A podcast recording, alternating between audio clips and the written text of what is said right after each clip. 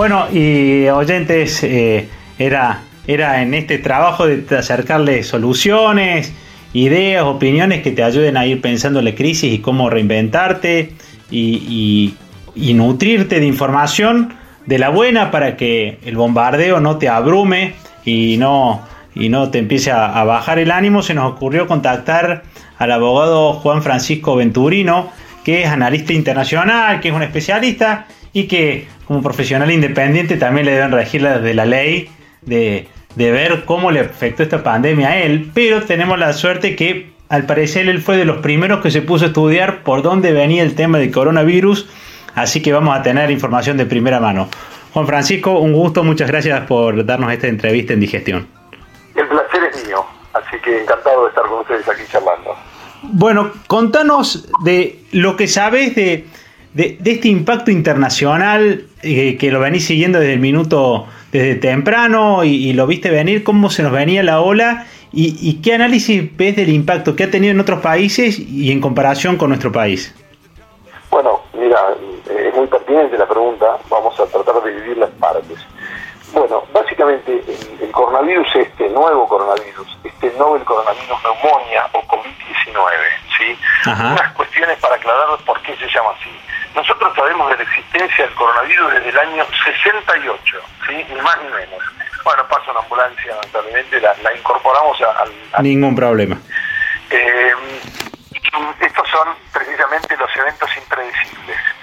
Eh, así como eh, tiene ese nombre en particular, porque fue descubierto o finalmente de alguna manera denunciado en la ciudad de Wuhan en el año, o sea, a fines, o sea, diciembre de 2019, la realidad es que había otras cepas de coronavirus. En efecto, el coronavirus es una enfermedad que afecta a animales y a humanos en la zona aérea. ¿Qué pasa con este distinto? Esta nueva cepa de coronavirus, esta cepa en particular, tuvo una mutación genética, es un protovirus. ¿Y qué significa? Que al ser un protovirus, una mutación genética, se va modificando. En una de esas modificaciones se tornó absolutamente contagioso. Gracias a Dios, la parte, la buena noticia es que si bien hizo una mutación pasa de un animal en el que ya estaba de alguna manera inmunizado, o un grupo de animales inmunizados, al ser humano, tiene una relativamente baja natalidad, eh, letalidad. Y vamos a explicar de qué se trata esto. ¿Por qué relativamente baja? Porque afecta de todos los que va a contagiar en algún momento, digamos, cuando esto se termine o con una vacuna o cerremos con el aislamiento, va al 80% de los que va a contagiar lo va a hacer de manera muy leve. ¿Qué significa? Van a pasar, van a transitar esta enfermedad con un poco de tos, un dolor de garganta, un poco de fiebre o lo que sea, van a sentir un poco de dolor físico, hasta diarrea, algunos presentarán esos síntomas y otros no, pero sin embargo el 80% va a pasar esto como si fuera un trámite más. Bien. Luego hay un 20 que va a tener algún nivel de complicaciones, ¿sí? Y dentro de ese 20 sí va a haber un 4, un 5, un 6, dependiendo de algunas eh, de la cantidad de, gente que convive en un espacio determinado, que va a tener sí una cuestión muy grave o en una de esas hasta la muerte. ¿Para qué aclarar esto? Porque eh, de esta manera nosotros entendemos que la probabilidad de, derivar en algo muy grave es más remota. Esto no significa que no vaya a suceder, porque además depende de la franja etaria la Todos claro. vemos, hay evidencia empírica que afecta particularmente a personas con alguna patología previa o a personas mayores. A de 70, 80 años nos afecta mucho más. Y ahí el número, casi el 15%, va a tener un compromiso muy grande de su salud o hasta puede fallecer. teniendo en cuenta eso que teniendo en cuenta esta esta presentación que haces, eh, me estás estamos descartando ese rumor que está dando vuelta que en realidad es algo hecho en un laboratorio, en una conspiración internacional descartado esto desde un inicio, nosotros lo hemos descartado, pero ¿por qué lo descartamos? Por la siguiente, eh, digamos, en el siguiente contexto. Ya la Organización Mundial de la Salud, lo he explicado muchísimas veces, y también es muy pertinente la pregunta, existe siempre la sospecha, en efecto los analistas internacionales hemos tenido, no desde ahora que está el COVID-19, sino hace 15 o 20 años que nosotros transitamos con una posible amenaza biológica, bacteriológica, química o como quieras llamar. Es decir, diseminar una enfermedad con una intención geopolítica, ¿sí? Sí. Esta idea la vamos a descartar por lo siguiente. No existe ningún plan de acción. Y de hecho, y acá viene la nota aclaratoria y la explicación, si alguien, ahora todos somos virólogos y todos nos interesa la salud, pero alguien que le interesaba la salud desde antes de lo que pasara, hace al menos tres años la Organización Mundial de la Salud, dentro de la nomenclatura de sus enfermedades, sumó una que era la enfermedad X. ¿Y cuál era esta enfermedad? Esta enfermedad, todos deben estar preguntándose, era la enfermedad que aún no conocíamos hasta ese momento y para la cual debíamos prepararnos. Ah.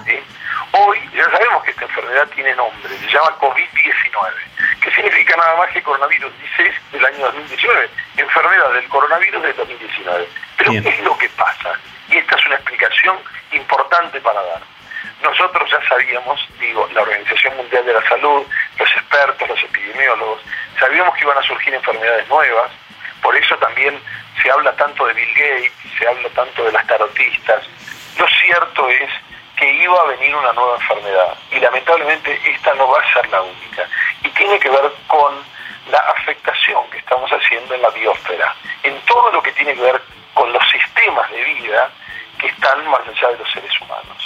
Existía la posibilidad de que una enfermedad migrara desde el animal, que la tenía en cierto nivel, digamos, normal, y pasara a los seres humanos. En este caso, pasó de una manera muy violenta. No nos olvidemos que ya teníamos el SARS anterior, que pasamos por el ébola, que esa, esa, esa fiebre, digamos, sanguinolenta, ¿no? esta, esta hemorrágica.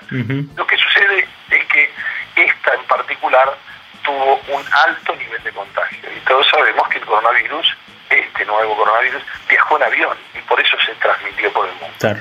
Eh, estamos hablando con el abogado Juan Francisco Venturino, eh, que es analista internacional, y la pregunta que me parece que cae de Maduro, y lo hablábamos al principio del programa, sobre si esto realmente va a cambiar las reglas de juego o, o va a pasar que los que quieren que siga todo como antes van a tener más poder. ¿Te parece que se dieron las condiciones como para que haya un nuevo orden?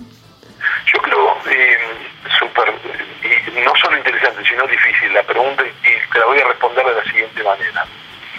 Yo creo y espero que haya un nuevo orden mundial. Sin embargo, los sistemas de acumulación, el sistema capitalista ya ha demostrado que no le importaba a la gente. Eh, tenemos el caso reciente de Trump, de Estados Unidos, tenemos el caso de Bolsonaro en Brasil, que hay como una idea de poner por delante a la economía y a los, las variables económicas. Claramente el sistema va a modificarse, porque todavía no se terminó de modificar y ya sabemos que va a haber industrias que nunca van a volver a ser las mismas.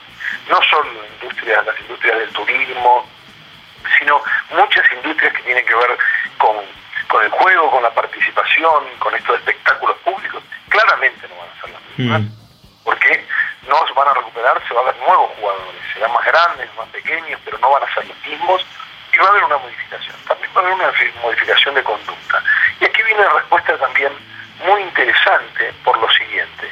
Si no venía el coronavirus y nosotros seguíamos nuestra vida normal y no se paraba como se está parando hoy, prácticamente un 45% de la población mundial está en su casa frenada, si no sucedía esto igual, de cualquier manera, hay para digamos, en estas condiciones, si no se modifican, hay agua potable para los próximos 15 años y no más. ¿Por qué? Porque somos 7.200 millones de habitantes haciendo un consumo y en algunos casos un consumo indebido del agua potable. Te voy a dar simplemente una idea como para que lo tengamos en consideración. Para fabricar un kilo de carne, digamos, un animal que luego va a ser, eh, digamos, eh, sacrificado y va a ser eh, destinado al alimento, se, se necesitan entre 16 y 18 litros de agua, más otras tantas cosas en la alimentación. Si nosotros toda esa agua la utilizamos y la empleamos como la empleábamos, no tenemos agua para los próximos 15 años. Entonces, no iba a ser el coronavirus, pero va a ser otra cosa. ¿no? No nos olvidemos de esto, existe una altísima concentración no solo del dinero, sino del poder. Hay algunas familias, 15 o 20 familias en el mundo, que tienen mucho más dinero, empresas y familias, que tienen mucho más dinero que todo el resto del 70% de la población mundial. Y además, más de la mitad de los niños en el planeta están sumidos en la pobreza. Entonces, estas cuestiones son las que hay que poner sobre la mesa a la hora de analizar si estamos en un mundo viable o inviable, un mundo justo o injusto. guerras, no digo que no las haya, sino que no hay grandes guerras, después de la Segunda Guerra Mundial hubo enfrentamientos armados, pero se han reducido a determinadas locaciones, sin embargo, mueren todos los días miles y miles de chicos y de adultos por hambre. Entonces, esta es la discusión del mundo que sigue. ¿Cómo vamos a hacer? ¿Cómo vamos a controlar la natalidad? ¿Cómo va a haber recursos para todos? Digo, en este orden de ideas. Entonces, dispara otras preguntas mucho más interesantes. y, y, en, y lo personalizo en vos y a ver, desde tu rol de profesional independiente, o, intuyo que sos profesional independiente, eh, ¿cómo, ¿cómo, ves la economía o, en tu economía o en los paradigmas de tus pares? ¿Te imaginas este, en, el circuito chico ya hay un cambio? ¿Lo podés ver? Sí, lo puedo ver. El circuito chico está muy golpeado. Los jóvenes profesionales que ejercen la, la profesión liberal están realmente muy golpeados. Eh, algunos tenían un colchoncito, pero realmente acá no solo se ve eso, sino actores también que concentran, ¿no? Siempre decimos lo mismo. Te voy a dar solo un ejemplo. Industria del seguro. Es una industria inequitativa por naturaleza. La industria de la banca, ¿no? Todo lo que tiene que ver con bancos. Digo, si nosotros no cambiamos esta, esta lógica, esta lectura, vamos a seguir teniendo problemas.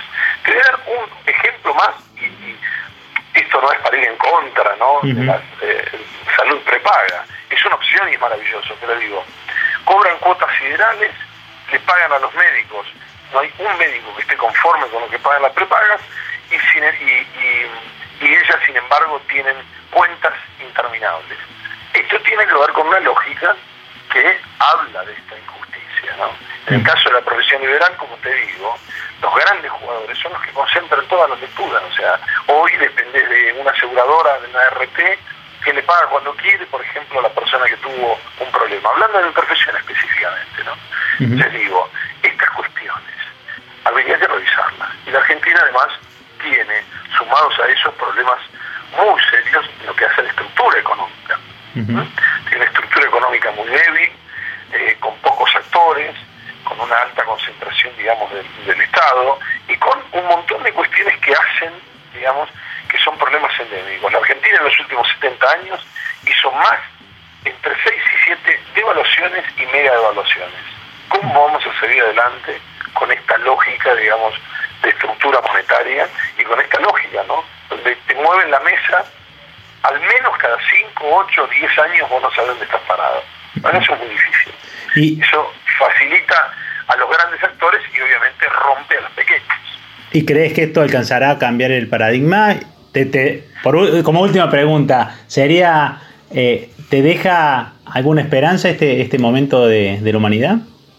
Sí, yo creo, realmente me deja una esperanza en un sentido, creo que hay un despertar de la conciencia, creo que la gente eh, necesitaba en un punto también tomar dimensión de cómo estamos viviendo y hacia dónde estamos yendo, y el mundo está hablando también por sí solo, ¿no? El lado B de esta pandemia está diciendo que los animales están viviendo, vuelven a sus espacios, eh, a los ríos donde no había directamente, hablamos de la fauna autóctona, ¿no? Eh, eh, peces, que viven en nuestros ríos, que se iba a pescar no había uno y ahora hay cientos. Esto significa que nosotros interrumpíamos de manera innecesaria el proceso ¿no? reproductivo de estos animales.